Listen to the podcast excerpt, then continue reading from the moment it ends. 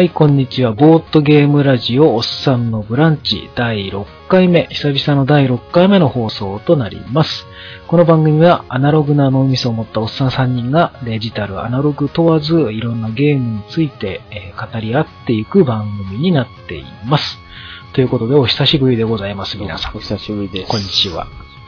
はい、お久しぶりです。えーいつもだいたいどんな感じで進行してたかをね、ちょっと忘れかけてたので、今確認しましたけども、自己紹介からね、改めてしていきましょう。お久しぶりなんで。えっ、と、まず私が一人目のおっさんで、鍋と言います。他にタコラジっていうポッドキャストとかもやってますけども、えービデオゲームを主にやってます。最近は、つい昨日か、えーチャイルド・オブ・ライトをクリアして、非常に感動したこう余韻に浸っているところです。えーでは次は、洋介さんかな。はい、えっ、と、陽介と言います。えっ、と、僕もポッドキャストを、えーやっています。嫁さんと二人でだらだらと喋ってるんですけど、最近やったゲームで印象に残ってるのは、えっ、と、スカルガールズを、まあ、セールだったので、スチームで買いまして、えっ、と、息子と対戦しようと思って、お張り切って、こう、あの、2個パックを買ったんですよ。でも、息子と対戦するんだったら、ローカルで1画面でできるので、2個いらなかったら、そうですね、対戦ゲームですからね。そなんか最近そういうのちょいちょいやっちゃうんですね。スカルガールズ自体は、まあなんかちょっとコンボゲーで、ガチャガチャとレバーをうん。入れつつ、なんかボタンを連打してるだけで結構いいコンボになったりするので、子供ともなんか割とたまに負けたりして、ちょっと楽しいですね。ようやく波動拳出せるようになった息子を見て、ちょっとこう成長を感じたりなんかしてます。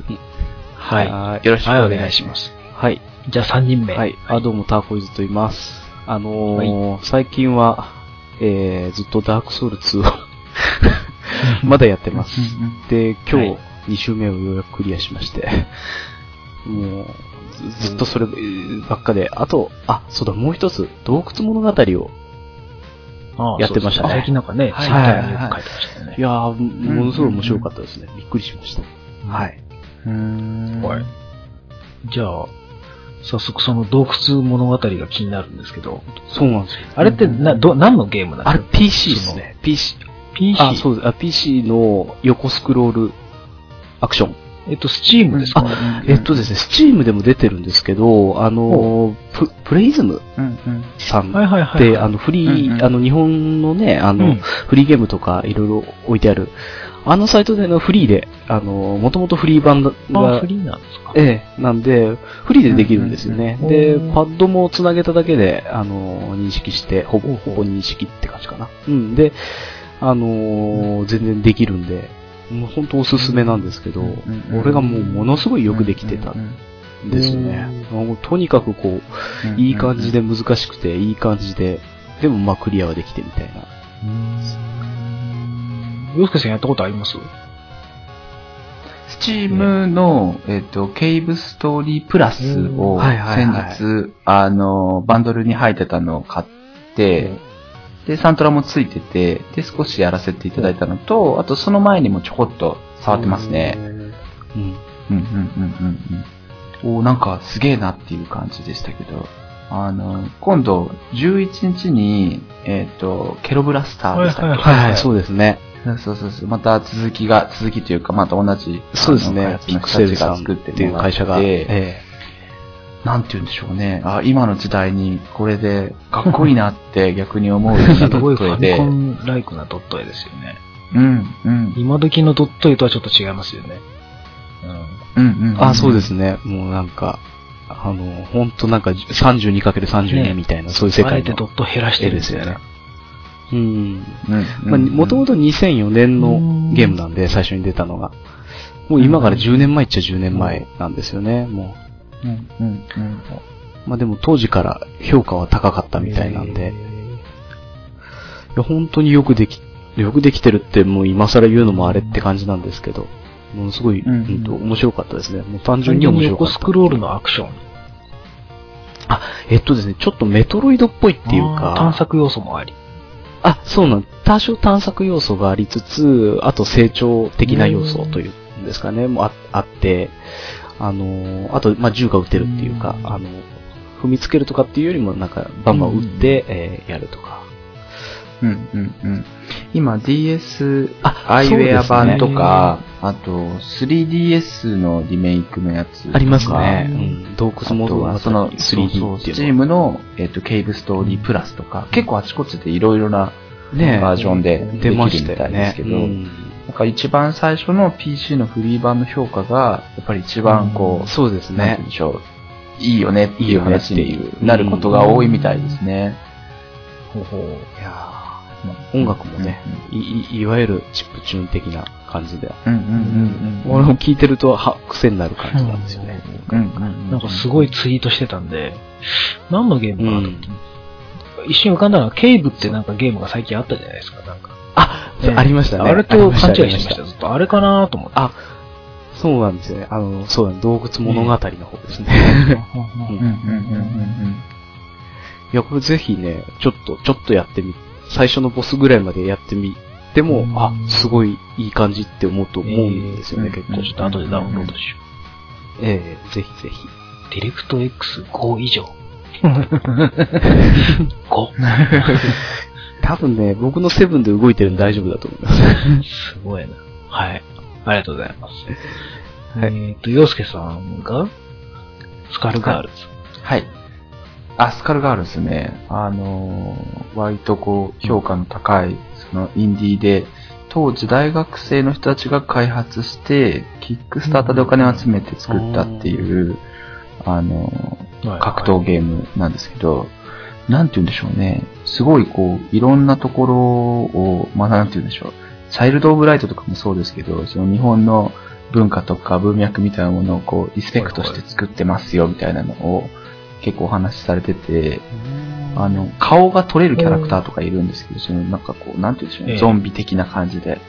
その顔があの、なんて言うんでしょうね、あの、うーっと、東方のゆっくり、ゆっくりレインとかゆっくりのキャラクターを、にちょっとこう、似た目をしてみたりとか、なんていうの、そういうこう、ちょっとしたオマージュみたいなものがちょいちょいと入ってたり、うんあとは何よりそのアニメーションがもう手書きらしくですね、なんか一体作るのに1500万とかかかるらしいっていう話すで、ごい手書きなんですか、これ。でそうなんです。だからスローで見ると、なんて言うんでしょうね。キャラクターの、女の子のキャラクターの頭に、ちょっとモンスターみたいなのがいて、そいつが戦うんですけど、はいはい。その、そのキャラクターの髪の毛の動き方とか、どうやったらこんなこと思いつくんだろうなっていうような動きだったりして、それを見てるだけでもとても楽しい。安いですしね、何より。結構おすすめですね。名前はね、しょっちゅう聞くけど、あんまり格ゲーをやらないので、ちょっとスルーしてましたはいはいはい僕も格ゲーを。うん。うんうん。なんかこう、子供とガチャガチャ遊ぶにも良かったりして、まああとは、ただスティックが欲しくなるんですけどね。どうしても。買ってもそんなにやらないだろうなと思うんですけど、やっぱり欲しくなるんですよ。これはもう病気なんでね、しょうがないなと思うんです何かむしろ買いたいっていう。そうなんですよ。うん買って、こうね、そうですねどこに置くか決めてっていうところがす結ごい局そこからまた動楽かすことはないんですよね。そうなんですよ。気 を気をつけないといけないなと思うんです。そっか、スカルガールズね、なんか。なんなんとなく気にはなってるけど、そのままスルーしてる系のゲームですよね。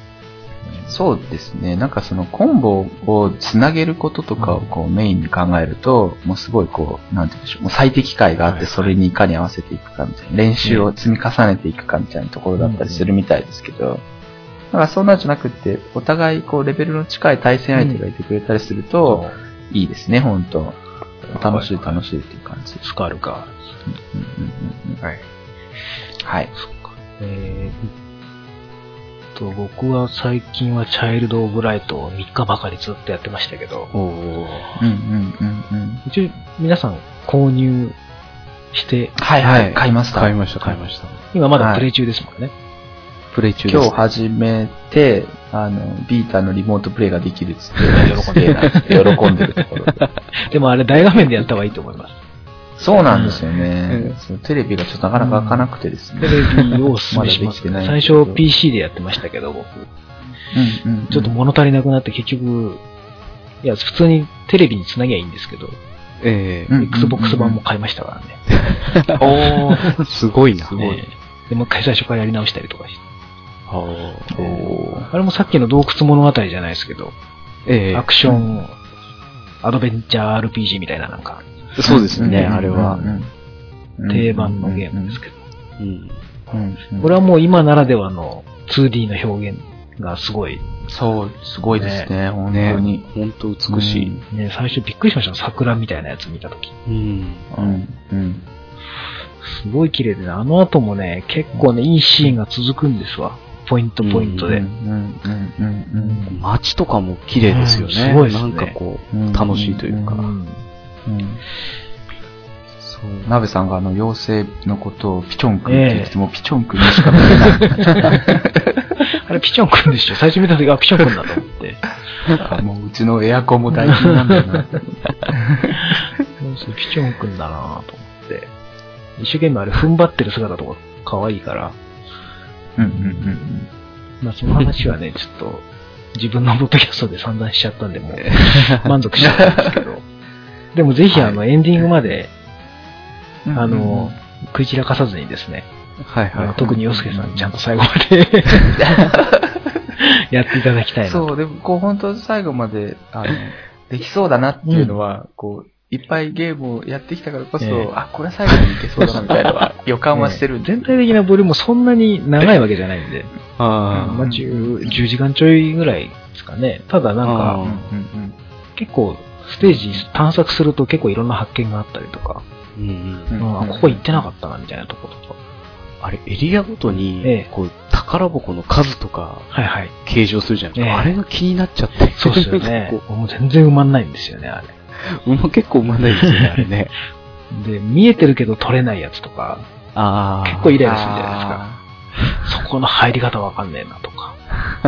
うんうんうんなかなかそこがね、憎いんですよね。あの数字を見せちゃうあたりがね。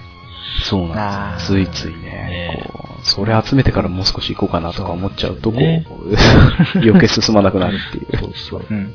うん。特に行動範囲が広がるわけじゃないじゃないですか。もう結構序盤であ、そうですねね。、すべてのことができるようになっちゃうんで、うん。うんね、うん後で戻ってこようじゃなくて、今多分全部できるはずだみたいな。そうそうそうそう。だったらあそこ取ろうってなっちゃう。そうそうそうなんですよね。それが取れないから悔しいんですよね。うんストーリーもまあベタっちゃベタですけど、でもまあ良かったですよ。あ、そうですか。あ、それはいい、いいですね、なんかね。うんなんかまだ途中なんで。うんちょっいいですよ、なかなか。となるほど。最後もうんうんうんあの、ぜひ歌まで聴いていただきたい。英語ですけど。あれってファークライ3のチームが作ってるんですか？あれどこでそうなんですか？あれモントリオールであ、モントリオールでですよね。ううん。ん。モントリオールだから、ファークライどこで作ってるんでしたっけね？あれもそうでしたっけ？モントリオールでしたっけ？ファークライ3ってモントリオールかな？ね。もうモントリオールって言ってもでかいのかな？なんか。朝、朝栗とかもモモントリオールでしたっスプリンけターセルとか結構ね、出来のいいやつはモントリオールスタジオってのが大体、そうですよね、うん。定番というかありますよね。上海とかで作るといまいちみたいな。うん。結構あるので、モントリオールはまあまあ評価高いんですけど、そうですね。うん手堅く作ってくる感じですど。こでうん作ってんだ、うんうんちょっと気になるから調べよう。ファークライ3。モントリオールかなねわかんないなああ、ぽいですな。どうですかう。うんん。ウィキペディアファークライを手掛けた開発メンバーらを中心に UBI ソフトモントリオールスタジオが開発を進めている 2DRPG シャルド・ライト。あじゃあそうかもしれないですね。なるほどシルク・ド・ソレイユも開発に参。加したって書いてあそうなんだ。うんどの部分ですかね？音楽かな？何だ？音楽なのか世界観なのかわかんない。世界観なのか？あれも確かカナダ本拠地ですもんね。演出の感じあ、そうか。シルクク・ド・ソレイユカナダですうんだですもん。確ね。かにねうん。うん。うん。その辺のつながりもあるのかもしれないですけど。ああ、そうだな。今 UBI は結構成長してるってなんか出てましたもんね。社員数がすっごい増えてるって。あ、そうなんだ。ただ最近 UBI が出したあの、トライアルズはちょっと納得いかないですけどね。ああ、フュージョンですか？うんうんあの SF チックなのはちょっと。ねえ、うん未来っぽい感じが、うんちょっと泥臭い感じが良かったんですけどね。前のが良かったんですけどね。チャイルドブライトは、久しぶりに、ブラザーズ以来のちょっと、個人的なヒット。うん値段も手頃で、ね。そうなんですよね。あの、ね、ちょっと遅れて届くの悔しかったんですけど、パッケージ版を買って、一応アートブックと、ええ。あの、FF の絵を描いてたの天野さん描いたポスターがついていて、はい。ああそのトレーラーは見ましたね。なんかこれなんだっていう感じで、なかなか良かったですへね。ーうんそっか、そういうのがついてるんですね。なんでパッケージ売りしてボーナスダウンロードがついてるみたいですけど、うんうんうん DLC 的な。そうですね。なんか、えっ、と、闇のレムリアンとかな。なんかこうちょっと、あの、主人公の姿が変わってたりとかする DLC があるみたいですね。闇のオーロラか。ああ、じゃあ DLC のやつですね。うんうんううんうん。ん、なるほど。なんか DLC でキャラクター追加があるっぽいんですよね。あ、へーぽいですね。なんかなんかゴーレムのやつがなんか、ゴーレムっぽい。あ、あー、それもついてたああ、そうですか。うんうんうんそうその辺全部入ってるんだ、パッケージ版は。パッケージ版、それが全部入ってるんだ。そこは得ですね。買おうかとか悩んで。ううんん。すぐやりたかったんでね、もうすごい羨ましかったですね。これは、これは苦しいと思って。まだ届かないよって言ったらもうね、30日の時に、ええ。もうスチームで落とせますよ。ええ。いやー、困ったなって。なんか、つい見見ちゃったりしてね、配信されてないの分かってる。いや、なんか、洋介さんがそれ言ってたから、あ、そうだ、明日だなと思って、スチーム開いたら、あ、配信されてると思って、いや5月1日のつもりだったんですよね。ー、うんうんうん。そしたらもうそうです30から、あ、1日早く出てるわ、と。いいですよね、そういうのも。なんて言うんでしょうかね。こう、ね、こう今の時代っぽくていいですね。本う当ですん、確かに。昔はね、ゲーム屋さんに行ってね、うん。うん。本当ですよね。入荷してませんとかね、そういうのもあったし、うん在庫切れですみたいなの。うん。ないんですもんね、もうこれからは。本当ですよね。ね。うん時代は変わった。さあ、まあ、そんな感じで。で、この後ちょっと本編に行こうかなはいはいと思うんですけど、特に今日は何も、テーマも何も考えてないので、流れに任せていこうかなと、思いますんで、えーよろしくお願いします。お願いします。じゃあはい本編行きまーす。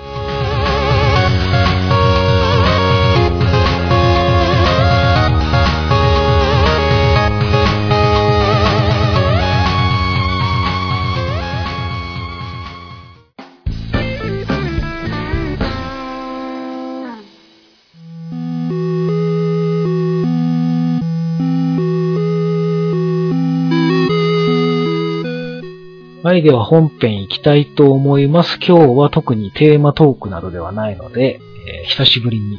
まあ、なんせ去年の7月以来、うんいろいろあってやってなかったので、主に私が半年ぐらいいなかったので、入院してたもんで、ね、空いちゃいましたけども、久しぶりにちょっとじゃあゲームの話でもしましょうか。はい。はい。えー最近やったゲーム、面白かったとか、これの話がしたいとかで、まあ、とりあえずタコジさんのですね、はいダークソウル熱がすごかったので、これのお話は、あの、一応私途中なんでまだ、ええあの、肝心なネタバレはなしで、ああ、そうですね。お願いします。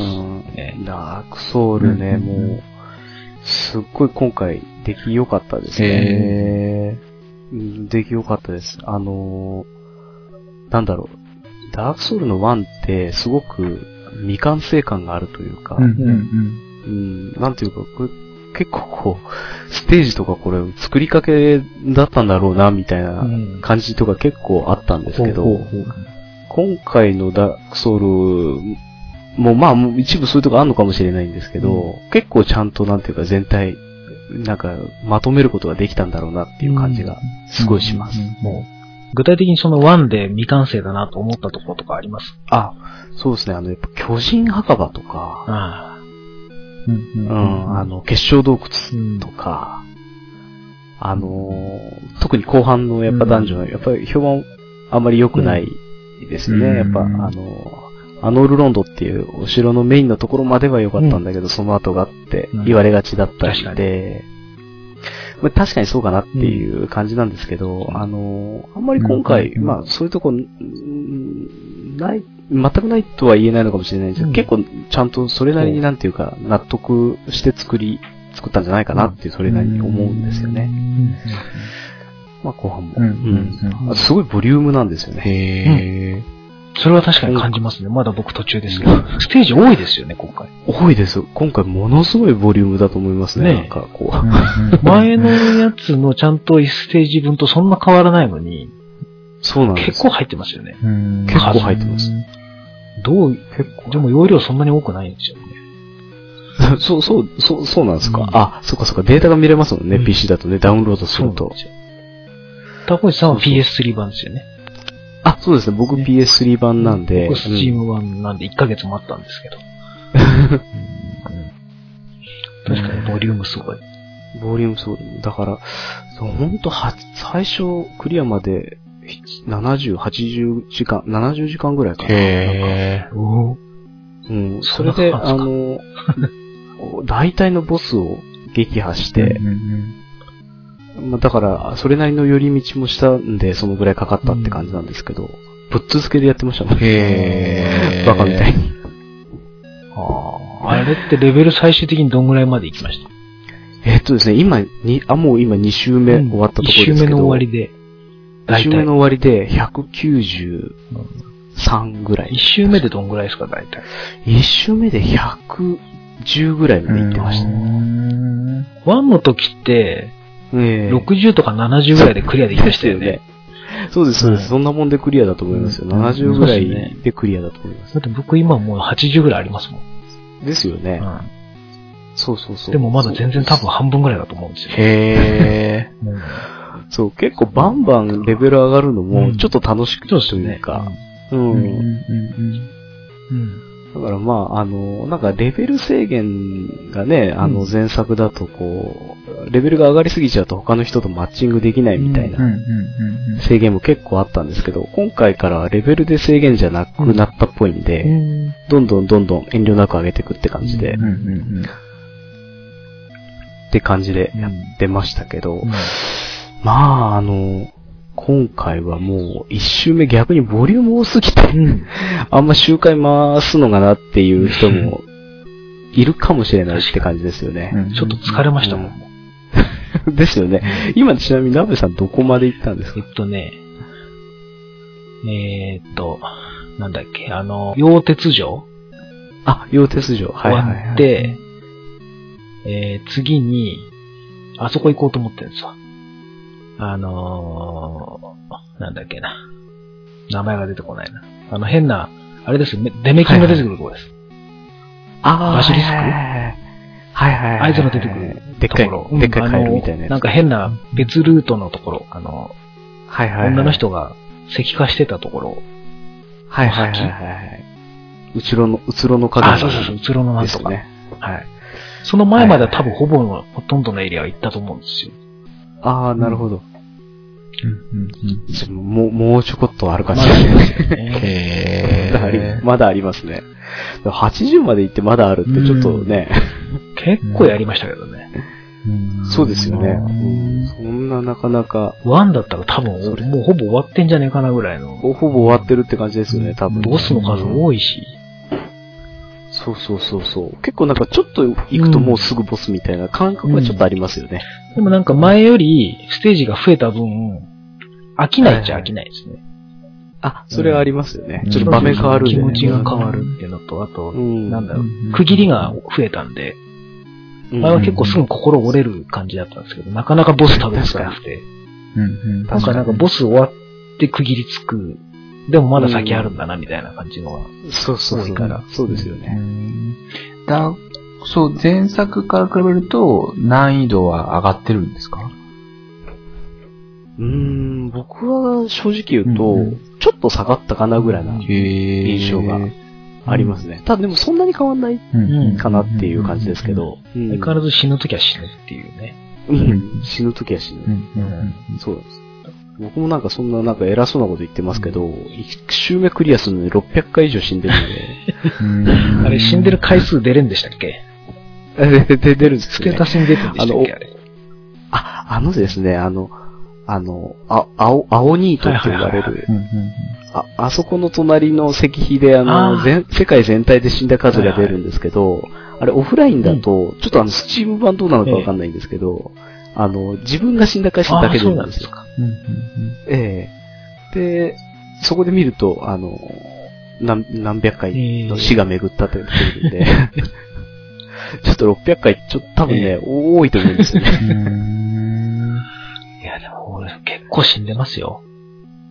うんもうボス、ですよねボスで死ぬより多分、そこまでで死ぬ方が多いかなっていうぐらい。多いです、多いですうん。うん多いです。それは多いですね。まあ、道中難しいところの方がボスが弱いみたいななんか 感じはちょっとしますけど。ありますね。あっさりつくところは結構難しかったりとか。うん。そうそうそう、ボスが強かったりするみたいな。逆に。洋介さんはシリーズやったことないんでしたっけ？シリーズは、えっ、と、デモンズソウルが途中でやめてて、ダークソウルは家にあるあるはあるんです。でも、まだあるややってないんです。うん。で、こう2出ると、2買って2から始めちゃおうかなとか思うんですよ。ええまあ全然いいと思いますけどね。ただ心は折れるっちゃそう折れる。なんですよね。そうあれやっぱもう過去作やってるだけで多分難易度下がるんですよ。ああ、それそうですよね。うん絶対的にそれありますよね。ー。その経験値がもうそのまま生きてくるんで、うんうんうんいきなりやると多分ほんとしんどいんですよね。うん。そう。もうどんだけ遠いんだって思いますよね、ボスまで。うん。結構その武器の種類とか戦い方みたいのも、そのいろいろあるんですか？そうですね。やっぱりあの、大きくはなんかこう、武器系で殴って戦うパターンと、やっぱ魔法でバシバシ遠距離から攻撃するぜみたいなパターンと大きく分けたらまあ二つなのかなと思うんですけど、でまあ、あの、弓矢とか、なぎなたとか、斧だとかっていう、もう武武器ごとに結構モーションが違うんでね、あの、結構新鮮ににいろいろそこら辺はできるかなって感じはしますけどね。こう、じゃあ、一周目はこういうキャラクターでこんな感じでプレイして、あそうですそうですじゃあ、二周目は魔法キャラでとかでやる感じ。そうです、そうです。うんそんな感じですね、結構。へなんていうか、間合いの取り方とかが結構武器によって違うんで、そうですね。ヒットするところがうね。んそうなんですよね。だから、攻撃力とか大体同じぐらいでも、新しい武器だとすんごい苦労したりとか、あうん。そうそう。そういうのはやっぱ結構ちゃんとあるっていう感じですね。そう、楽しそうだな、皆さんと思って見てはいるんですけど。楽しいけど辛いんですよね。ああ、そうそう。もうね何度となくこう、本当にもうね、ズタボロになりますからね。なんでこんなにゲームで辛い思いしなきゃいけないんだろうぐらい。不思議ですよね。でもそれが楽しいんだからしょうがないっていう。なんかちょっと上手くなる瞬間みたいあるんですよね。うんなんかこう、ちょっとね、いけるようになると、分かった分かった。もう大丈夫。すぐ死ぬっていう。なんかね、ちょっと格ゲーにも似てるんですよね。ああ、なるほど。相手の動きが見えたみたいな時があって、うんうんあうん、この時にこんだけ間が空くんだとか、うんうんうん。ここまで待てば攻撃できるんだとか、うん。うん。うんそういうのがなんかだんだん見えてくる感じが、楽しいっちゃ楽しいんですけどね。そうですよね。それで、モンハンとかで、こう、3回殴っちゃいけないんだみたいなことを学ぶってありますはいはいあれに近い感覚はあるかもしれないですね。ここ。は2回までとか、うんうんここで1回だけ入るとか、なんかそういうのを自分なりに見つけてね。それまた武器によって違ったりす。るし。そうなんですよね。ねそうそう。面白いけど、ほん。としん。どい。そうですね。なん。かあと今回ちょっと特徴的だなと思ったのは、こう、前作前々作であの闇村とか、腐れ谷っていう、すっごいおどろおどろしいステージがあったん。ですけど、今回ね、実はそれに似たような、その、なんていうんですかね、こう、なんかすごいドロドロとして、なんか、腐ったものがいっぱい置いてあるようなマップみたいなとこ似たようなマップあるんですけど、今回ちょっと綺麗になったんですようんね。へそのステージが。あの、たまりたまり谷じゃねえ、なんだっけ？あ、たまり谷。はいはい、はい。あれが良い、そんな感じなんですかね。実はたまり谷よりももっとその、なんか腐れコンセプト。腐れコンセプト。じゃあ、その先腐れにあるんですね。コンセプト。ああるんですよね。もでも、小さい虫が大量に張ってるとか、なんか巨大なヒルが泥の泥の沼にいてべちょべちょで気持ち悪いみたいな、そういう不快さがね、結構減って、なんていうかこう結構綺麗になったっていうか、丸くなった感じっていうのはなんかこう、ゲーム全体にもちょっと感じなくはないかなって気がするんですよ。小綺麗になったというか。確かに全般通してなんか、あんま暗いステージってない。あそうですね。意外、なんか、うん。比較的見通しのいいところが多い感じ絶がある。景ポイント多いですもんね。あ、絶景ポイント多いですねう。んなんかね。確かに、これちょっと結構。あと、なんかやっぱりし親切だなと思ったのは、なんかあの、かがり火の位置とか、うん、なんかこう、辛い後にちゃんとこう、なんとか中継ポイントがちゃんとあるようになったっていうのは、僕はなんか、そういうある意味完成度が高いというか、あとあの敵のリスポーンが限定になったじゃないですか。そうですね。あれは結構ね。嬉しいんですけど。あ、僕も、あれ、すごくいいと思います。あれ、なんかあの、当初ね、なんか、レベル上げができないんじゃないかって、ある程度敵をやると倒しちゃうと、こう、復活しないくなったんですよね、そうそう今作10回だもんね。確か。あ、10回ぐらいなんですかねへ。あそうそう、10回。あ。あれ、いや、あれいいと思いますよ、あれいいで。すよね。あれソよウルロストしまくる人には確かにきついのかもしれないですけど。うんでもまあ、うんね、10回稼げれば、かなり一瞬でそその道中の敵がいなくなるんで、ボスまでただひたすすら走っ、まあ足元だけ注意して走ってきゃいいんで、ですよね。それのおかげでだいぶ楽になったな。ううん。なんかボスに挑戦しようって気になりますとりあえずね。10回頑張ろうみたいな。ちょっとずつ敵が減ってくんで。ああ、なるほどね。うん。うん一番最初の敵がいなくなったら、2回目やった時、その次の敵が減るみたいな。うんうんみんなちょっとずつ進めていくんで、やっぱり。ねあれああ、それなら続けられそうな気がする。そうなんですよ。うん今まではね、必ず全部リスポーンだったうんんで、うんうん。またこれ1からかみたいな。うん。あれ結構きつかったんですよね。稼げるっちゃ稼げるんですけど。うんうんうん。そうなんですよね。あれでちょっと心折れましたよね。道中行くのがめんどくさくて。あれよっぽど縛りプレイする人じゃないけど、多分いいと思いますよ。ですよね。あのうん某奴隷の方は辛いかもしれないですけど、今回やるのかわかんないですけどね。そうだ。どうなんだねあの人はマラソンが命なんで、うん。ちょっとどうかわかんないですけ経ど験値ね。ね。稼げないときついかもしれないけど。そうでもない限りは多分普通にプレイする分には全然、初心者で全も10回もまあやりゃ、なんとかなるんだっていうので。うんうんねそれはいいかな、思うんですよ。あの、かがり火の探求者っていうアイテムを使えばね、またリスポーンを復活させることもできるっていうところまで、そうそう。一応サポートしてるんで、まあ、いいんじゃないかって気はしますけどね。うんうん。タコジさんがダークソウル、ダークソウルで一番好きなとこって何ですか？僕ですか？なんでそんなにシリーズにハマってるのかって。そうなの、これ僕ね、自分でもよくわかってないんですけど、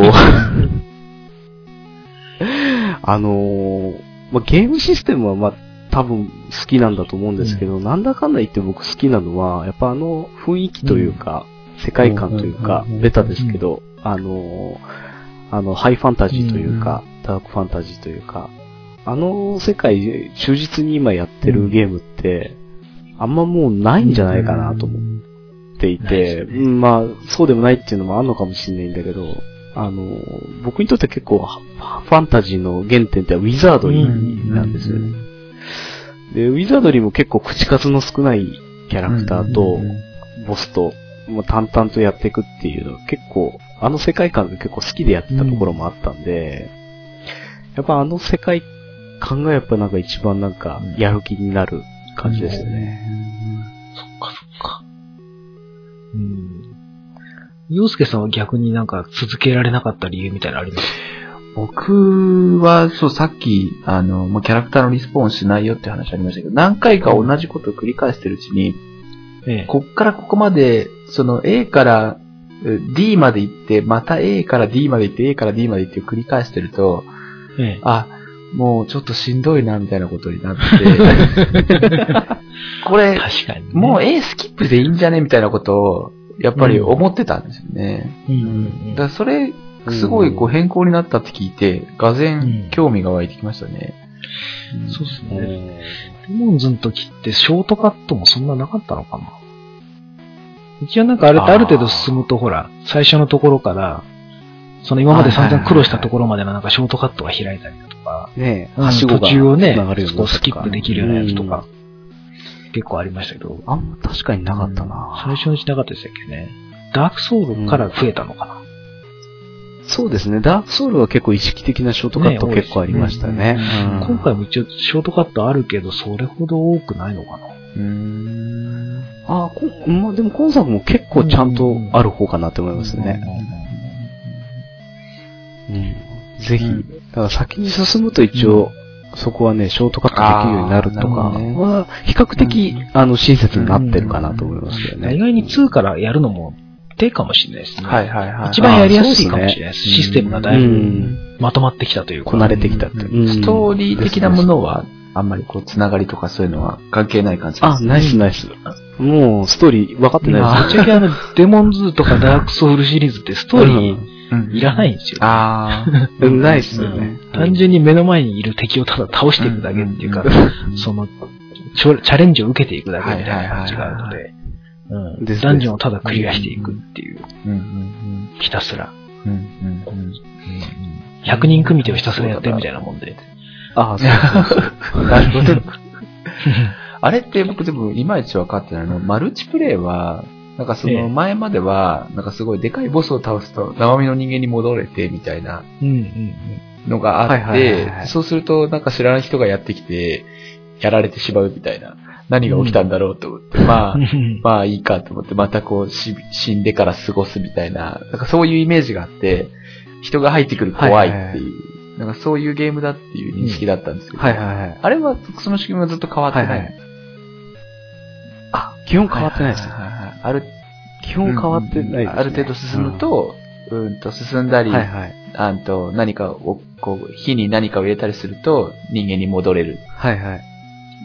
あ、うんそうです、そうです。あのー今回ね、火に入れなくても、あの、あるアイテムを使うと、いきなり人間に戻はいれますけど、あのーあの、戻れますね。うんで、も、むしろ、今までだとあの、生身状態というか、聖者の状態だと、こう、マルチペレイができるっていう制限だったんですけど、今作から、あの、死死死んだ状態、うん死者状態でも、あの、マルチプレイにマッチングしちゃうようになったんで、あの、侵入とかはどんな状態でもあるっていうふうに。あ、そうだ、僕やめたの思い出した。なんでやめたのか思い出したんですよ。今、今、すいませんね。あの、うん。初めてクリアして、生身になった時に人が入ってきて、どんどんね、勝手に進んでったんですよ、目の前の。ああ、はいはいはい。ああ、はいはい、はい。ですっかり進んでいって、で、はいはいはいじゃあみたいので帰っていって、いもう何が起きたのかわからないうちにボスのところまで連れて行かれて、あれ？俺何やってんだろうと思って、やめたんですよ。ああ。それは、運が悪かった。た。悪かったですよねそう。そう。なんかちょっとね、びっくりしたんですよね。うん一応ね、その他の人のとこに入るときは、その人がどのぐらいまで進んでるのかをこう見極めながら、ね、突っ込んでっていいものか、はい後ろからついてった方がいいのかはうん、うんやっぱある程度こう気を使うもんなんですよ。あうんうんねそれ悲しいですね、ねちょっとねそうそう。全部勝手にやられちゃうとね。うん。うんそうそうね。ーうんちょっとないですね。そっか。そうそうまあでも、ダークソウル2は面白いですわ。ああ、ちょっと楽しそうだね。ほんとね、うん。よくできてます。そうだ、PS3 版今回どうです？あの、ダークソウル1の時、はい腐れ？腐れ何だっけ？何でしたっけ？はいはい。えー、あの、あのし闇村闇村か。うん処理落ちすごかったじゃないですか。ひどかったですね。ガックガクになったじゃないですか、フレームレートが。そうです、そうです。全落ちま、落ちまくりましたね。あ、あ、今回結構快適ですよあ。そうですか。ええ、あのまあ、多少ね、うんあのーフレームレート落ちるかなっていう、ちょっと感じなくもない瞬間ありますけど、あのーでもそんな全然、あの変じゃないです。あの、闇村の時ほどひどいことはなんないし。ああ、うんワンの時は結構もうプレステがね、うなってましたからね。ですよね、あれ。ね。あのーうん、あの、結構ひどかったんですけど、あの、今作結構大丈夫です。そこは、あの、プレステ3版でも OK っていうぐらいになってますね。あと今回なんか、まだ、まあ途中ですけど僕、ステージの作り方が、はい結構、負荷かかりづらいような作りになってるような気がして、ああんまり開けた多重構造のところなくないですか？あ結構ブロックごとに読み込んだらなんとかなるんじゃないかなぐらいの感じがするんですよね。そんあなに、のそうそれは多少あるかもしれないですね。そういうの。作ってあるのかなと思って。ああ、どう、どうかな。闇村結構だって広い範囲を多分全部突っ込んでるんじゃないですか、あれ。そうですよね。あれなんか上から落ちたらね、うん本来ゴールのところまで一気に行けるんだけど、もう高いところ落ちちゃうと死んじゃうからいけないだけでちょっとしたスサンドボックスぐらいの、なんか、うんステージになってたけど、うん。今回結構開けたとこでも、ある程度、なんか見えなくなるようなところがあるっていうか、それはありますうんねだか。らその向こうもしかしたら読み込んでないのかなとか。うんうんうんうん。あ、それでも、それちょっと感じます。うん。あの、そういうふうには、あの、ちゃんと意識したことなかったですけど、あの、なんていうかこう、すごい広大な感じってあったと思うんですよね。うん。そうですね。ダークソウルの時って各マップが、うん。ああ、あそこと繋がってたんだええ。みたいな感覚って結構あったと思うんですけど、今回は結構ブチブチ切れてるところ感じはありますよね。結構小規模なマップがこう、プツプツとこう点在してるような感じ。てですね。うん、それはありますね。あの、うん、そういう意味で、あの、ちょっと残念っていうのは感じる人はいると思います。なんか、多分それをコンソール機に合わせてるんだろうな、って。うん、そんな気がしますね。うん。それは気になって PC で買おうと思ってたんですけど、ああ。もしかしたらまた処理落ちすんのかなと。あはいはいはいはい。意外と大丈夫ですね、そういう意味だと。うんそうするとグラフィックの差だけだ。そうでしょうね。ううんん。だと思います。そうっすか。それがちょっとね、気になってたんですよ。3週目やりますか？あ、えっと、2キャラ目、1周目を。二キャラえー ちなみに、やって1キャラ目は、どんはいは。ない感じで作ったんですか、もうこれはもう、毎度のことながら、こう、器用貧乏キャラにして、何でもできる。えー何でもできるみたいな。ただ、魔法だけは使えないキャラにしてたので、あの、き奇跡っていうあの、うん回復系魔法だけ使えるようにしてたんですけど、あの、いわゆるあの攻撃魔法は一切使えない感じだったんで、結構大変じゃないですか？まあ、あ、でもまああの、今回ね、あの、なんて言うんでしたっけ、あの、結構遠距離武器が結構優秀だったんで、お弓とかですか？あの、弓矢とか、うんね、ですクロスボウとか、クロスボウとかでもね、あの、精密射撃ができるようになあっ、そうたりとか。なんですか？あ、使ってないあそうなわ。んですよ。どうせ使えないわと思って。そうなんですよ。だからね、結構、それで結構何でもできるっていうか、うん。うん。それで僕は魔法使いで始めたんですけど。そうそうそう。魔法使いね、ついつい、遠距離がなとは思ったんですけど、今回結構遠距離を救済してる感じだったんで、なのでこう、筋力と技量の両方を上げていくっていう。で、いろいろこうなんか、あの、両手持ちの武器で進むっていうススタンスだけでやってましたけど。今回レベルがポンポンポンポン上がるから、そんなにあれですね、ステータスの振り、細かく気にしないで、あっちこっち振っても大丈夫ですよね、なんかね。そうなんですよ。本当良くて。あと、もう、あ一応、ナベさんも取っただろうからあれですけど、あの、ソウルの器ってアイテム。はいはいはい。なんか何個か持ってます。ですよね。あれ、あの、振り直しができるんで。あ、そうなんですか何に使うのそうです。あれ、そうそうそう、あれ説明見てもね、若干わかりづらいんですけど、誰かに渡すととか、なんか最後の方でなんかまた王様的な人に渡すのかなみたいな感じで思ってたんですけど。うん、あの、っていうわけではなくてですね、実は結構、あの、ある場所で、っていう、あうん。の、振り直しができるっていう、へへー。あの、アイテムなんで、ええ。で、それであの、なんていうんですか、その、その分だけレベルが下がるとか、ええ。そういうこともなく、あ、普通にじゃあ今までの分のポイントがそうまっさらになって単純にレベル80ええだったら80ポイントを触れるってことですか？そうなんです、そうなんです。だからステータスを全振りし直すみたいな。うーん。うん結構救済措置が多いんですよ、今回ね。そうなんですよね。だからそれで、あのね、なんかあの、魔法使いキャラを単純にやりたいだけだったら別に2周目3周目でまた振り直してね、うん。やってもいいぐらいおで。ー、そっか。うん。ほうほうほうなので、あの、うんそういう意味だとあの、プレイの幅も広げようっていう感じはすごいありますよね。そうですね。そこで無駄に難易度を上げることはないですよね。うん。うん。なんかね、あれなんで。そこまで聞いて、洋介さんやりますかいやー、ちょっと楽しそうですよね。ななんて言うんでしょうね。あの、なんて言うんだろうな。自分、僕が楽しみたいことができそうではあるんですけど、なかなかそこにたどり着くまでに時間かかりそうだなとか、なんかこう、ん折れちゃいそうだな、先にと思いましたけど、なん。か聞いてると、ちょっとずつ、いや、なんか僕らが楽しんでほしいことこれだから、あの、ここまでたどり着きやすいようにデザインしたよっていうのが、なんか要所要所で こう感じられるようになってきてるのかなと思ったり、あとはまあでも、お二人のスキルもどんどん上がってるだろうから、そのあたり どうなんだろうなと思ったり してはいますけど。ね。ね、実は難しいっていうね。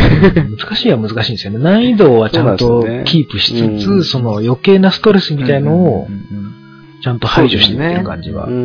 そこは難易度とは関係ないんだな、みたいな。なんか割り振り、はいはいはいはいはい。切り分けはちゃんとしてる感じですね。そうですね。昔はその辺での難易度も上がってたんで。それはゲームとは関係ないぞみたいな多分、うん。作りなのかもしれないですね。そうですね。メリハリがつくようにはなったけど、本質的にはまうんあ死にまくるゲームなんで。まあまあ、無駄にストレスはためない方がいいですね。そう興味ありますね。もう興味はずっとあるんですけどね。困ったなぁうんうんうん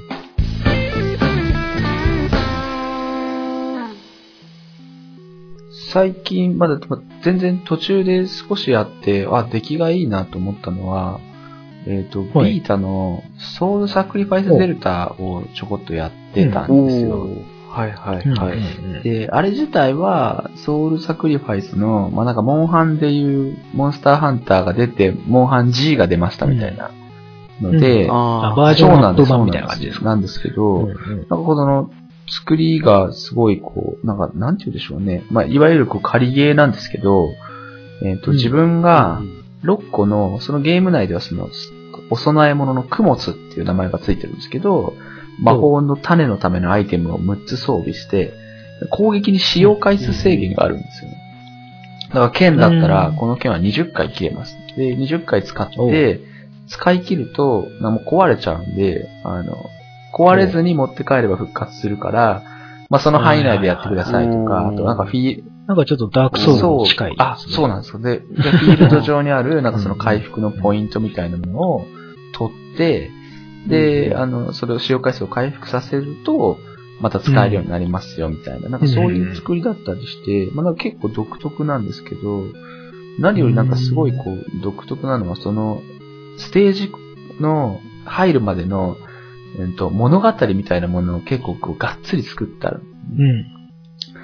で、なんかもともと本を読んでるっていう設定で、あの、な、何かはい強烈な魔法使いみたいなものに閉じ込められて捕まってて、もうこのままだと殺されるみたいな状況で、目の前にある本が喋り出すんですよ。俺のこと見ろ、つって。俺は歴史を変える本だぞ、みたいなことを言われて、パラパラめくると、なんかその魔法使いの歴史みたいなものがどんどん書いてあって、で、うん。そのストーリーを紐解いていくとうん。自分の中に力がついてきて、最終的にこう目の前にいる魔法使いは、名前がマーリンなんですけど、そのマーリンにいつでも戦いを挑む。で、マーリン戦いを挑みますか、うんはい、いえってやると、まあ、いつでもそのマーリン戦えるんですけど、あの、ええあんまり力がついてないと、まあ、すぐ負けてしまうとうん。いうような状況だったりして、クロノトリガーあ、そうでですね。うん、なんか思いました。クロノトリガーっぽいなんね。ですけど、例えば、うんと、敵のモンスターにハーピーがいるんですけど、ハーピーはハーピーで、なんて言うんでしょうね。あの、首が気持ち悪いぐらい長くって、で、お腹に穴が開いてるんですよ。で、穴？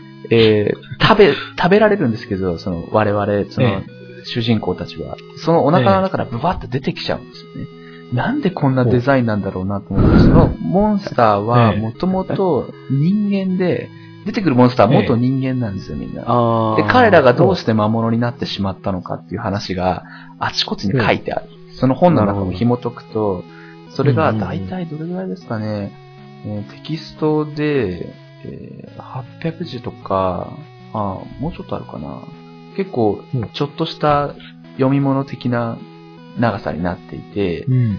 で、そのハーピーはもともと、なんかこう貴族の女の人だったらしいんですけど、うん。あの、つ行商に来た男の人のことをちょっといいなと思って、ちょっと好きになっちゃったんですよね。うんでも夫もいるし困ったなと思っていたんだけど、あの、それをこう追っかけてったら、あの、その人には奥さんが自分の向こうの町にいたと。で、あ奥さんいたんだと思って、で、そんなのを見ながら、でもこれは私が感じてるのは恋愛感情じゃないな。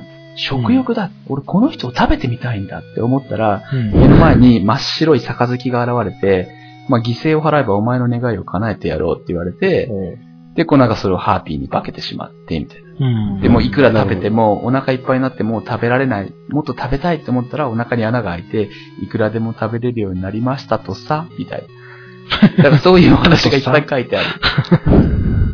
で、そのお話を受けて戦ってると、そのモンスターの顔の近くに、モンスターの顔のって戦ってるとですね、なんかその、えっ、と、黒地ベースにちょっとこう周りがうっすら赤くなったようなフォントで、お腹が空いた、もっと食べたいとか文字が出てくるんですよ。だからそういう、もう全編通してそんな感じなんですうんよね。その雰囲気とかは、なんて言うんでしょうね。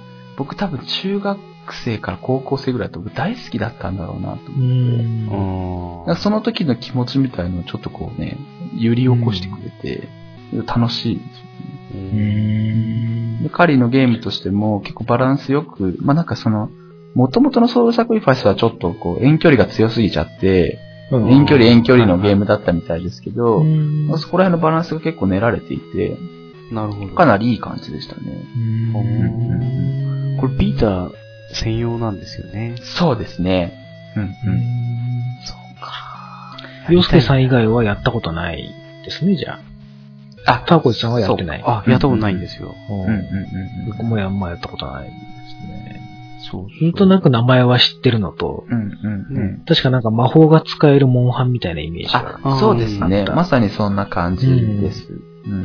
ね、結構やってる人は、うん周りに結構ちらほら。う、ん今ね、かなり安いんですよ。値段が、その、まあうん、その、アップグレード版だからっていうのもあるんですけど、値段は結構安くって、うん。3500、600円で買えるんじゃないですかね、新品で。へベスベスト版とかそういうわけじゃなくて。そうなんですよ。で、なんかどんどんね、アップデートしてて、で、なんかこう、二つの勢力があったんですけど、三つ目の勢力ができましたとかえ、ー。ななんかそれがまあ、その、デルタになってからできたんですけどうん、その他に、その、なんて言うんでしょうね、章立てで物語が一章に、あ、一章に、えっと、うん。5、6回のバトルがあって、で、うん。そのミッションをクリアするとまた次の章になったりするんですけど、はいそれが丸々一本話追加になりましたよとか、新しいキャラクター追加になったよとか、結構ね、バンバン追加になっていたりして、うん。なんかすごい頑張ってんなっていう感じがしますね。やっぱこれ素材集めとかする感じなんですか？えっ、と、素材も、その、なんでしょうね。例えば土の、なんと、爪みたいのがあったら、それをこう、レベルはい。はい1のものを合成すると、レベル2になって、レベルはい。はい2同士を合成すると、レベル3になって、みたいのはあったりはします。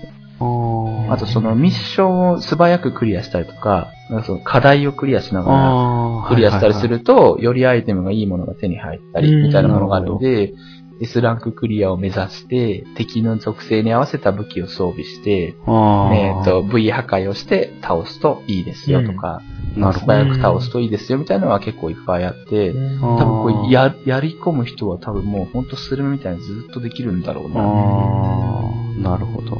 で僕みたいにそんなにこう、ゴリゴリやり込むタイプじゃなくても、なんかそのお話を読んでるような感じで、パラパラと見たり、うん。なんかこの、この人たちがどうして怪物になってしまったのかとか、うん。あとこ、のステージはどうしてこういうなんかステージになっているのかとか、とかでかいラクダがバンっているステージがあって、なんだろうこれと思うと、ちゃんとそのラクダがどうしてこうなって、ラクダが、みたいな話も理由があるんですか？理由があったりするんですよね。なんかその、あの、なんていうんですかね、こう設定を厚くすることによってイマジネーションの余地がどんどん増えていくみたいなことが、すごく気持ちが良くってですね、なんかいいなと思ったんですよね。ほうほう。うんうんそっか、なんとなくモンハンのね、うんうん。ブームに乗っかったゲームみたいなイメージがありましたからね。ちゃんとオリジナリティが。あ、そうですねあの、全然、うんモンハンとは、その、違う感じですかね。なんかもっとこう、その、なんて言うんでしょうね。あの、うーんと、魔法使いで、世の中に魔法があって、えっ、と、欲望にまみれた人たちが怪物になってるんだっていう。で、我々は人殺しなんだ、魔法使いだから、みたいな、なんかそういう、なんかこう、前編にわたってそういうテーマがあって、うん。なんかそれがベースに作られていて、で、敵を倒すとですね、なんかこう、救済するか、まあ、うん。生贄にするかああ、出てくる。なるほど。で、救済すると、その救済の方のゲージが上がって、で、その生贄にすると生贄の方のゲージが上がって、それぞれにレベルがあるんですよね。救済をいっぱいすると、ヒットポイントが上がっていって、で、ー犠牲を多くすると、こう、攻撃力が上がっていくんですよなるほど、なるほど。うんそのバランスよくやっていくのか、まあ、どっちかに特化してやっていくのかとかっていう戦略とかですね。バイオショックみたいな。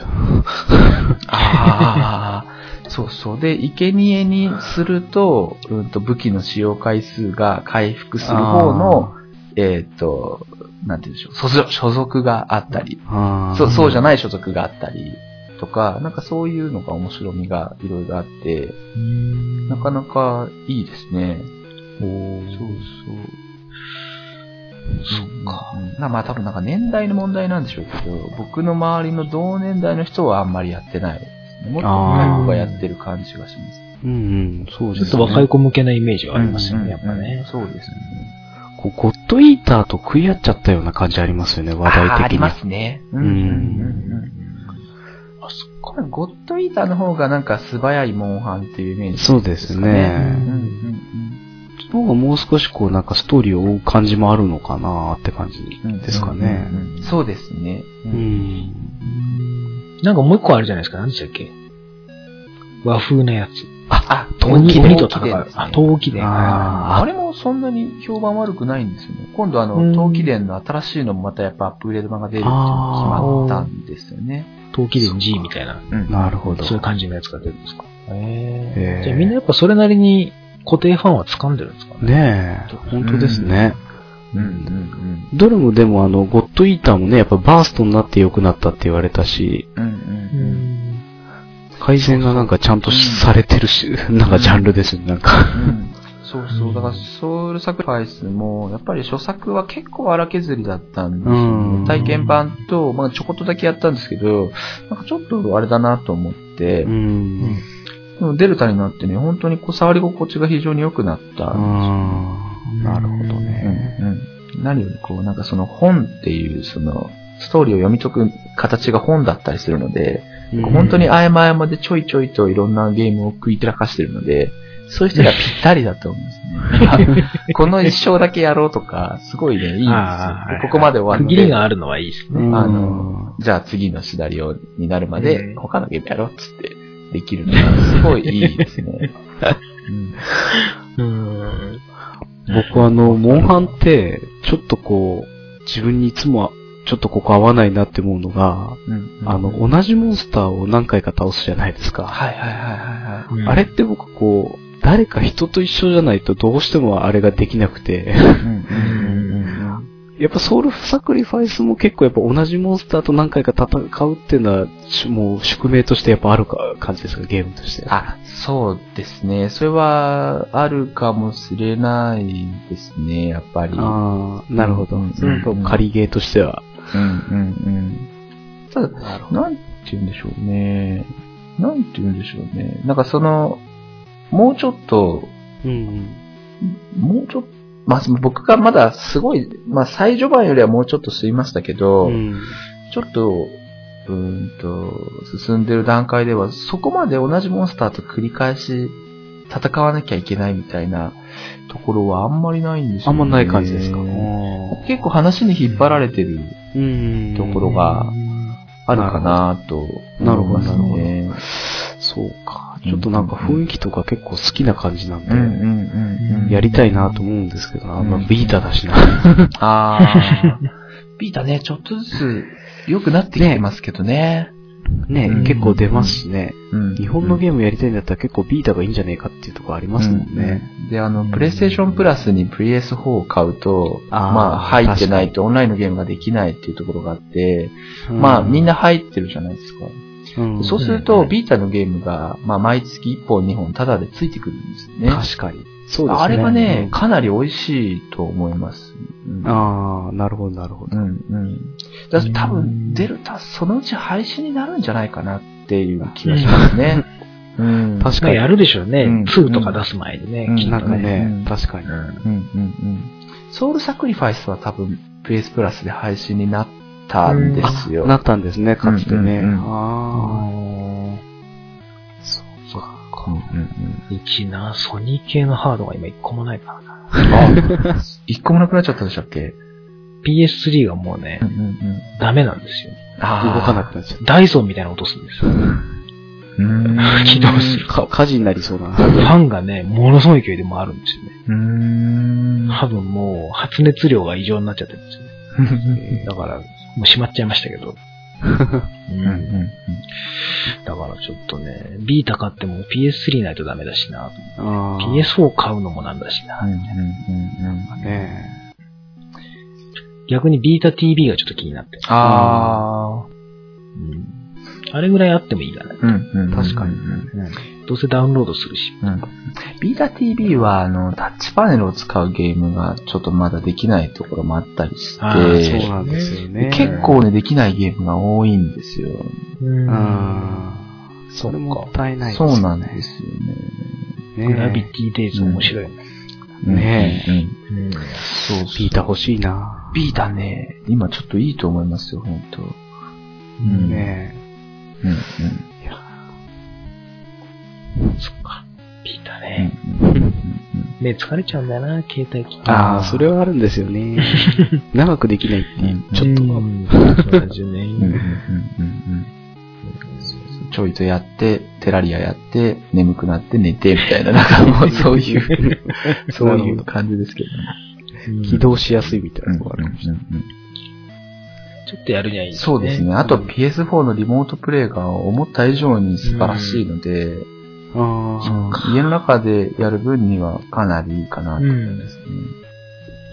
あ。ほぼやっぱ遅延ないですか？うん、そうですね。あのー結構なく、まあ本当に細かいゲームやるとなるとかなり厳しいのかもしれないですけど、普通のアクションぐらい。まあ大丈夫だと思います、全然。うんうん。すごいなぁ。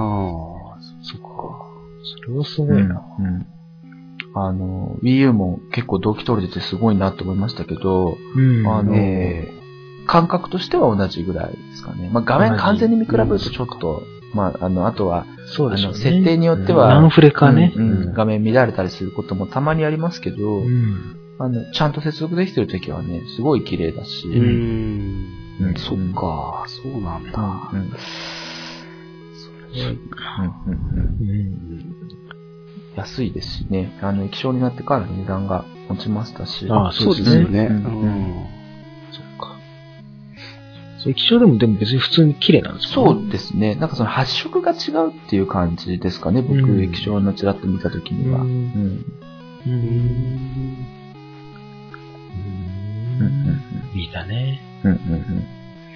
この間あの生グラジオ、あ、元生グラジオを聞いうん。てたら、うん。うん。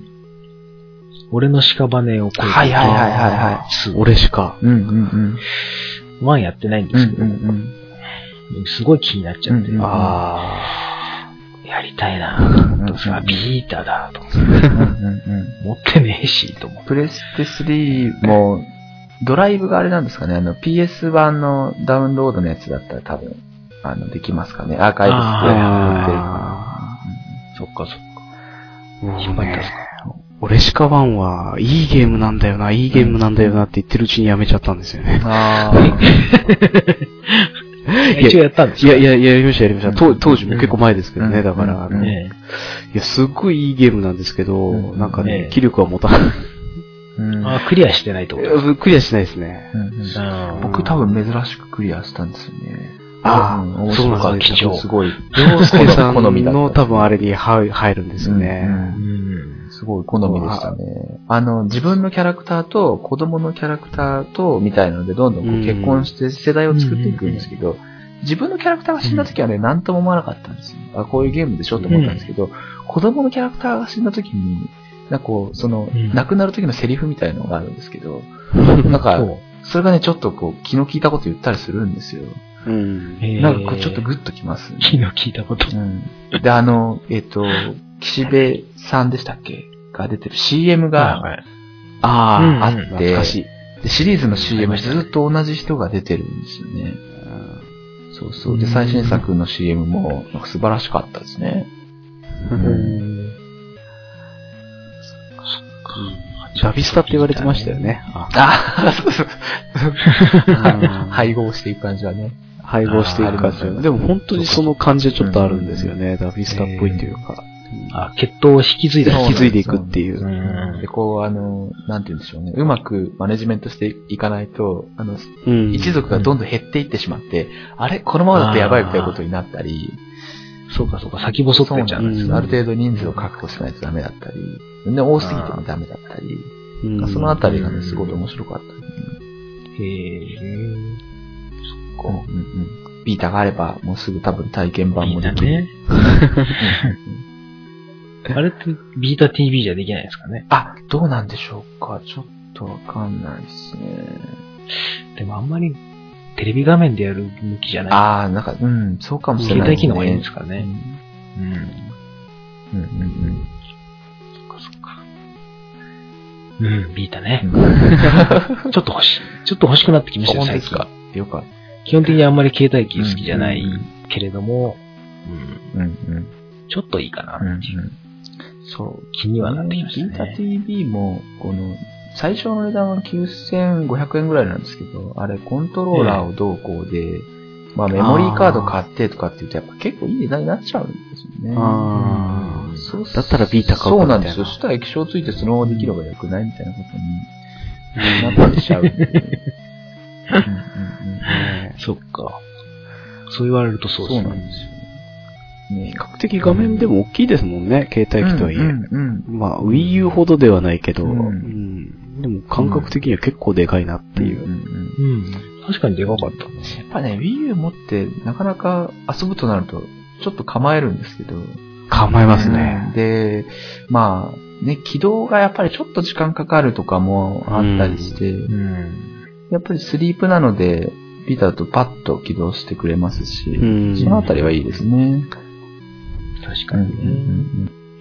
Wii U って言えば思い出しましたけど、6月になんか任天堂がうんうんね新しいハードの発表するとかっていう怪しい噂が、ね、本当ですか？うん流れてますね。へ流れましたへね。ー流れてますよ。結構、まんざらそうなんじゃねえかみたいな。だけど、どうなんですかね。どうなんでしょうね 3DS 安売りしてますしね。あの LL とか。うんいや、なんか据え置きだっていうことはないだろうなと思ってるんですけど。そういう噂もあるんですよね。ねでも噂あるっていう。あ、うん。これか。ガジェット通信。うんだから Wii U はあくまで Wii のバージョンアップであってみたいな。はあ、はあはあはあ、新型ハードを出さないとなんか要へは、ーソフトハウスがもうほとんど今いないから。う、んうんうん、UBI ぐらいしかくっついてくれてないんうで、んね、どんどん今離れちゃってるんで、やっぱ PS4 と Xbox One と同じレベルぐらいまでは引き上げないとまずいんじゃないかみたいな噂がうんうんありますよね出てるんですけど、いくらなんでもうんうんうん。ね、早すぎるし、そうなんですよね。バーチャルボーイ感になっちゃう。本当だ。まあでも僕その噂を聞いてもう、ベヨネッタ2とゼノブレイドの新作ができればいいやってちょっと覚悟を決めました。そっか、ベヨネッタ2は Wii U でしたね。うん。そう、だから、任天堂もちょっと、まあ僕、任天堂のゲームもずっと好きでやってますけど、マリオカートを販売するにあたって、なんかこう、うん。今まで出たソフトから、あの、リストアップして、あの、この中2本だけ1ヶ月やってもいいよっていう、なんかサービスみたいのをやるとかやらないとかって、キャンペーンを貼ってて、でも僕なんかこう、は、もう持ってるんですよね、大体。だからなんかそうこう、やってやことあるやつばっかりだなと思って、これ反則にうん。繋がるんかなってちょっと思ったりもして。ファンの人にとっては今まで出たソフトはね、大抵持ってるから、そうねそんなに球数も多くなかったから買ってんですよ、ちゃんと。うん。うん。大体新規に優しいんですよね、そういうのって。なるほどね。うんうん。でも支えてきたのは新規の人じゃないんですよ。ああ、の、携帯とかでもいつも思うんですけど、うんああ、そうですよね。そうですよねうん新規にばっか優しいじゃないですか。うん大抵キャンペーンっていうのはまあわかるんですけど。ドコモがお帰り割とかやったりね。お帰ねりうんの人には優しいんだって。ちょっと、ねずっといる人には優しくないのかみたいな。そうなんですよね。なんか、ねうん都合のいい女みたいになっちゃって。ねずっといる人にはあれですよ。アーリーアクセスとかにすりゃいいんですよ。ああ。例えばそうですよね。ねえうんずっとやってる人には体験版早く出しますよとかねあとちょっと安くしますよとか、なんかいろいろあると思うんですけどね。まあ確かにね、買うんでしょうけどね、マリオカート。まあね。まあね。そうでしょうけどね。うんとりあえずその噂があるんですよ。へちょっとショックでしたね。ね軽くショックでしたね。あ ー E3 に合わせてってことか。そうですね。ううん。まあ確かに Wii U 起動してないですけど、もう僕も離れちゃった。コンセントが 外れちゃった。もう今しまってありますけど。PS3 と一緒に。なんかもうでもいてくれるだけでいいんですよ。うんうんうんいつでもできるっていう場所に置いてあれば、結構なんか満足したりして。そうそう。引き出せば大丈夫です。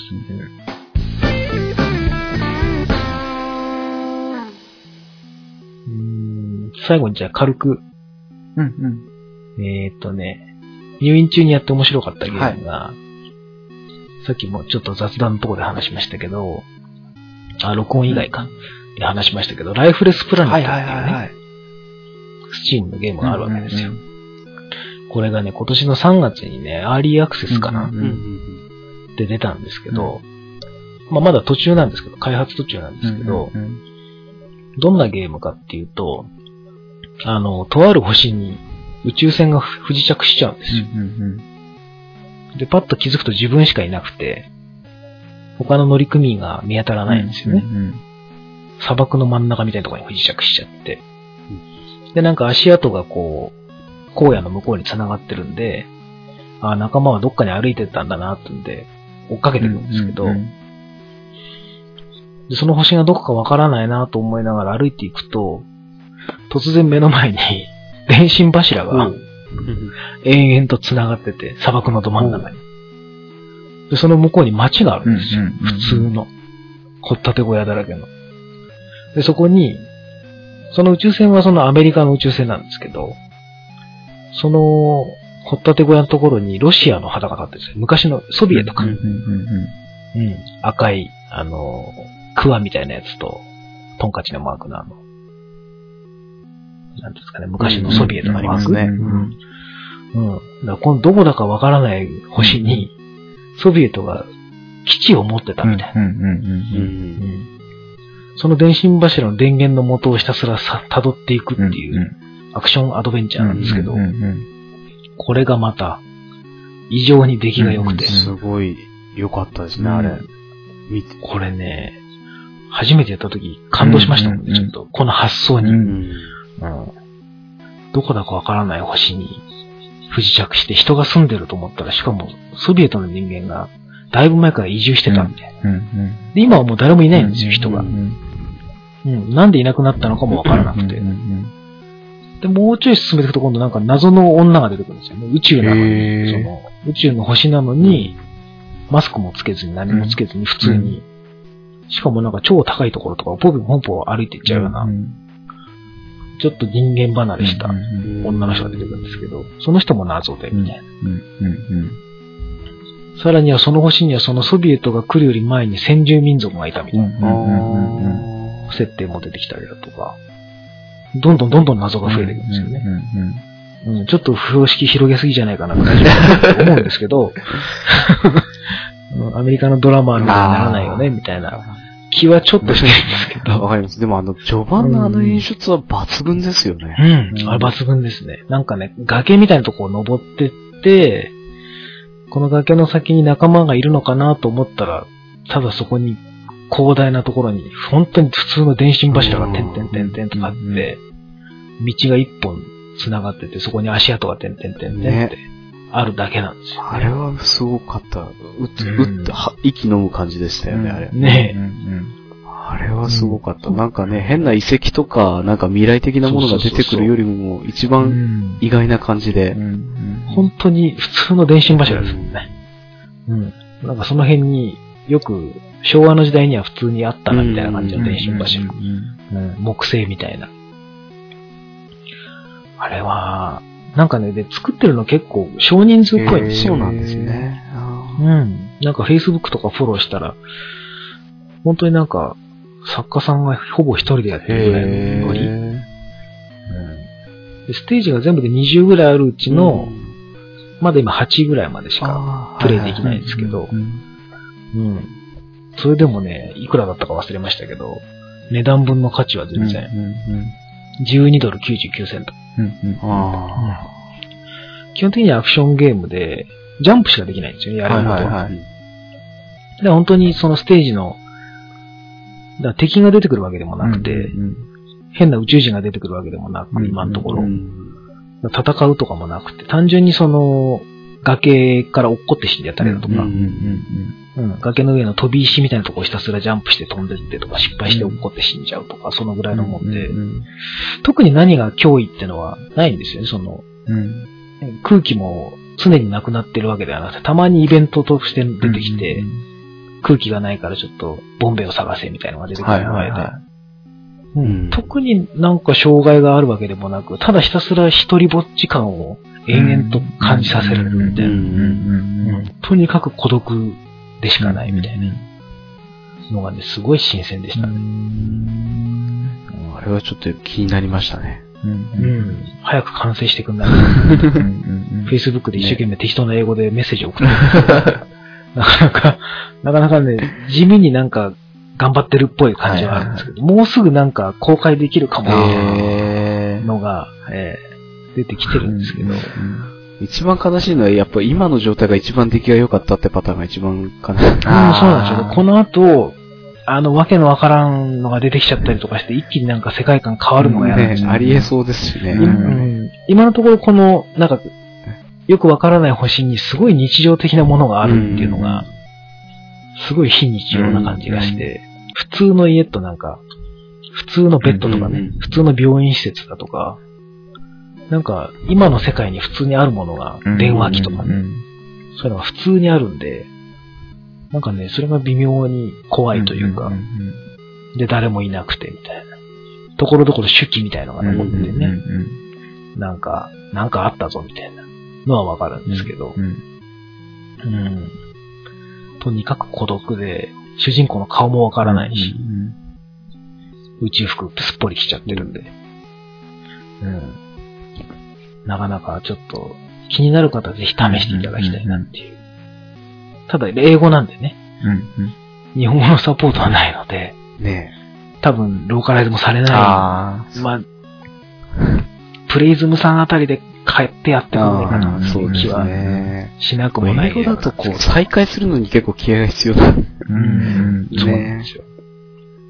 地味にね、翻訳しながら頑張ってやりましたけど、一応 YouTube に上がってはいますけど、自分がプレイした分は。うんなかなかね、ここ最近では衝撃を受けたゲームですね。うん確かそうそう。うん。これちょっとおすすめですよ。そう、かっこいいなと思って見てたんですよね。うん。そんなにね、要求スペックも高くないはず。あ、でもグラフィックはそこそこか。GT640。最低で430。あ、でも、そこそこいけますかね。うん、コア2デュオで動くし、うん、多分、いけるんじゃなかろうかと。うん、ビデオカードさえ対応してれば。うんもう早期アクセスのゲームをいろいろやるようになってからもうますます なんか偉いことになって食い散らかしちゃってるんですよね。これ良くないですよね。早期アクセスね、僕素晴らしいアイデアだと思ったんですよ、最初。こうん。んなにね、開発途中からのゲームを先に遊ばせてもらえて、新しいアイデアに触れて、すげえなと思って、これ完成したらどうなっちゃうんだろうなって思ってるんですけど、ね。僕が完成してほしいゲームなかなか完成しないし、これ完成するんかなって思ってるうちに他の早期アクセスが出て、ああ、でもすごいって、また他のに食い、ね、ついてしまって、ねなんか、しかも早期アクセスの間にセールしたりしちゃそううなんですよ。そういうことあるんですか？う。ん、セールに入ったりすするんですよ。ごいな、それ。だからね、ああ、やろうかな、みたいな。で、やったらやっぱまだ未完成だ 文句の言いようがないですからね、未完成ですって言ってるから。文句言えない。うんそうそう、バグっても文句言えないしねそりゃそうですよ、アルファ版ですよ、みたいな、タね。グがついてアクション、アドベンチャー、カジュアル、早期アクセスみたいなことになってると、あ、早期アクセスだからまあしょうがないかって思う。うん、そうなんですよね。ちゃん完成すりゃいいですけど。うん。うん。ちょっとね、怖いっちゃ怖いんですけど、でもまあ、面白いシステムではありますよね。多分今の時代だからあり得る。ね本当ですね。うんね。うん。それでまあ多少ないともお金が入って開発してくれるんであれば、ねまあありかなっていう。え。うんうんキックスターターとかもまあ面白いですけど。ねちょっとまだそこまでなかなか手が出ないですけど。うん。あれも泥沼っぽい感じがありますよ。泥沼ですよ、これ。キックスターターは本当ね、やばい。あれやばいですよね。ううんん。まあ、失敗したらお金別に、あの、取られないんでいいんですけど。ううんん。全然いいんですけどね。でもまあ、どうかなっていう感じですわ。ね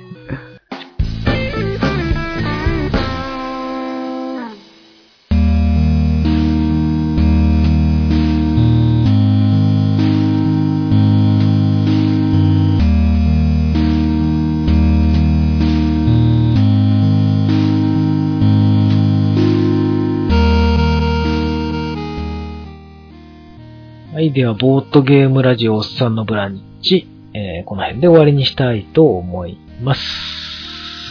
が、次回、何の話をしようかなと。また1ヶ月ごとぐらいでやっていきたいんですけど、うんまあ今ね、キックスターターを覗きながらね、うんクマすげえなとかそういういや話をしー、ました。楽しいですね、これ。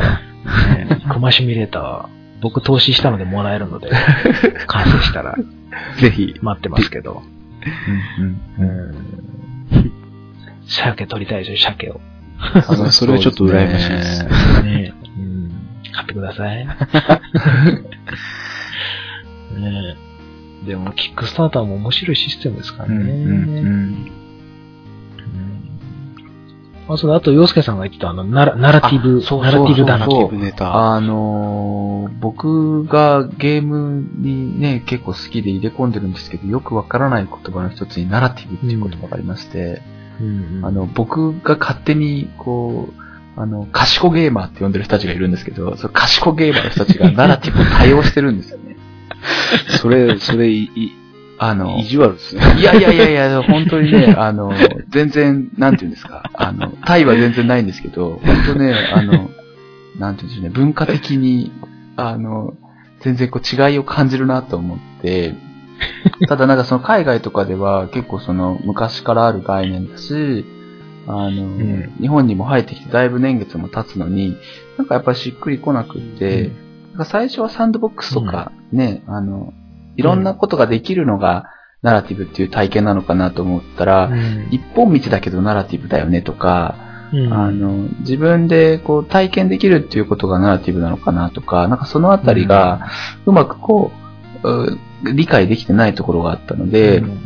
なんかわかる人に、あの、少しこう、僕なりの理解を伝えながら教えてもらえる機会があればなと思っていて、うんそう、ターコジさんにもね、ぜひお聞きしたいなっていうのを前々から思っていたので、うんまあちょっと機会があればちょっと伺いたいという感じ僕もよくわかってい。ないんでね。うんいやナラティブってなんだべみたいな。海外ではでもだいぶ前からある概念だよなんていうのをよくね言われますよね。うんうんうん今日話したその、チャイルド・オブ・ライトのエンディングにうんうも、んナラティブ・ディレクターとかってちゃんと言いましたよ。ああ、役職的に。役職で言いましたそれ脚本家みたいな位置になる。どうなんですか？ね脚本は多分脚本でいるあ、んじゃないですか？いるんだ。ああ。そうじゃあ、ナラティブ・ディレクターって、あ、うんこんなとこに出てくるんだと思って。なんかその UI のディレクトとかもなんかその別の人がやったりとか、なんかそれぞれ特化していくのの一つになっていくってことですよね。うん。そうだ、ねなんかね、いろいろゲーム趣味でゲームに入れ込んでいきたいとは思ってるので、なんて言うんでしょうね。その言葉とか概念が理解できると、きっともう少し理解の幅が僕も広がるのかなと思って、そうそうそうそうそうですね。うん。たまにタコイチさんがツイートしてるやつがよくわからない時があるんですよね。すみません、僕もあんまりよくわかってない。いやいやいやいやいや、いやいやいやいやいや。結構ね、論文を読むような気分で読んでる時あるうんんですよね。うんうんうん。ほう、みたいな思いながら。そうそうそう。うん、なんとなくわかったよな、みたいな。なんかこう書いてて、書きなら、がら、わかんないまま書くとなんかわかんないかなって思って期待して書くんだけど、やっぱりわかんないみたいな。えーうん。うんうんなんかそのあたりの話をこう少し聞けたらいいなと思っているので、なんか僕なりにこう僕の理解をまとめてくるので、まあそれを聞いていただいて、で、あの、これってナラティブな体験だったのかなとかっていうところとかまで、もし振り返れたらいいなと思っているんですけど。うん。うんはいはい。すごい文化的な高尚な番組になりそう。ですね。大体温度がわからなくて失敗するタイプなんで、あの、誰かが止めてくれないと。本当に良くないなって思う。いやいや。うん、でもよくわからないけど、最近よく聞く言葉なんでね。うんうんうんちょっと一発話してもいいかもしれないですね。あうんいいですね。ナラティブはいナラティブ話。ナラティブ話でしょあとなんかもう、前回がもうほぼ1年前なもんで、いろんなこと言ってたような気がするんですよそうなんですよねやりたいことを。うんうんうんほぼ忘れたんですよね。前回7月ですからねねねブログにも続きやらないんですかっていうコメントが来てて、はあはあすみませんっていう、えー 申し訳ないみたいえ。ねえアナログゲームも作りましょあ。そうですよね本当に。な。そうですよ。それも途中で止まってますね。うんうんうんう。ねうん、座布団ね。あ、そうそうですよ。え。そっから 離れてもいいかもしれないですけど。ねそれこそキックスターターでちょっと。そうだそうだ。あ、日本にもありますよね。なんだっけな。あキャンプファイヤーか。へーありますね。キャンプファイヤーって聞きますね。キャンプファイヤーなんか最近なんかゲームなんか立ち上がってなんかお金稼いだ、なんだっけ、出資集まったみたいな、なんかで聞いたな、キャンプファイヤー。なんか結構有名な人が使ってたような気キャンがしたんですけど。プファイヤーってクラウドファンディングなんですね。うん、キャンプファイヤー日本のですよね。ああ、日本語でできるんで。あうん、ーあれか。え門犬かな？違うかな？あ、そうそう、門犬、門うん犬。うんうんうんうん。門犬、門犬。門犬が何かよくわかってないですけどう、ん門犬が確か、ね、クラウドファンディング、面白そうなんですけど、うんうんうん まだまだやっぱ日本は、そうですね。な、ニューロティカのドキュメンタリー映画制作計画と。うんうんうんやっぱ数ですもんね、こういうのはね。うんうんうんうんうんゲームのところも結構、いろいろあるな。うんうんありますね、いろいろ。でもほぼ終了しているな。終了ばっかしだ。そんなにいっぱいはないですかねえ、まだまだみたいです。ね。うん結構お金でも集まってるな。数十万単位とはいえ。まだまだやっぱり日本だけだから、うんうんうん。ちょっと範囲が狭いかもしれない。うんうんうん熊シミュレーターほどにはちょっと。本当楽しみでね、完成するのは。うん。早く熊になりたい。うんもう、ヤギを使って喜んでる絆くん以上にも、いや盛り上がりたい本当にヤギ楽しかったんですよね。キャッキャしてますよかったですね。ヤギシミュレーター。うんヤギの王になれたんですね。そうなんですよ。うん。あの、すごいハイスコアを取って、アルファヤギの実績を解除して、えー頑張りました。動画見たかったですけどね。うまく取れなかったです。うんうんはいはい。かじゃあ、ナラティブ。はい。次回はナラティはい。はいはい。ブの話かな、うんうんううんん。そうだ、その間に何かね、あの、話題になることがあれば。そうですねまたなんかあれば、うん。うん。うんうん。はい。うん。じゃあ、そういう予定にしておきましょう。はい。一応。ね。やばい多分ほぼタンゴリさんが喋っていただく感じ。うんうんちょっと勉強していただいて。私は二人の話してるのを横で聞くので。うーんって言って。そういう感じにしましょうか。はい。はい。じゃあ、えっと、一応おサブラではですね、メールなどいただけたら嬉しいので、ご意見ご感想とかですね、あとこんな話どうですか？みたいなご提案もいただけたら嬉しいので、えっと、ブログ、おっさんのブランチ、えー、ボートゲームラジオおっさんのブランチ、おっさんのブランチで多分出ると思うんですけど、それで探していただくとブログがありますので、そこのコメント欄に書き込んでいただくか、もしくはコメント欄だと見られるから恥ずかしいという方は、ブログの一番下にメールフォームございますので、そちらから送っていただけたら嬉しいなと思っております。はい。というわけで今回はここまでになりますが、特に言い残したことははい。ないでしょうか？はい。大丈夫です。はい。では今回はここまでです。えー、最後まで聞いていただいてありがとうございました。またよろしくお願いします。お願いします。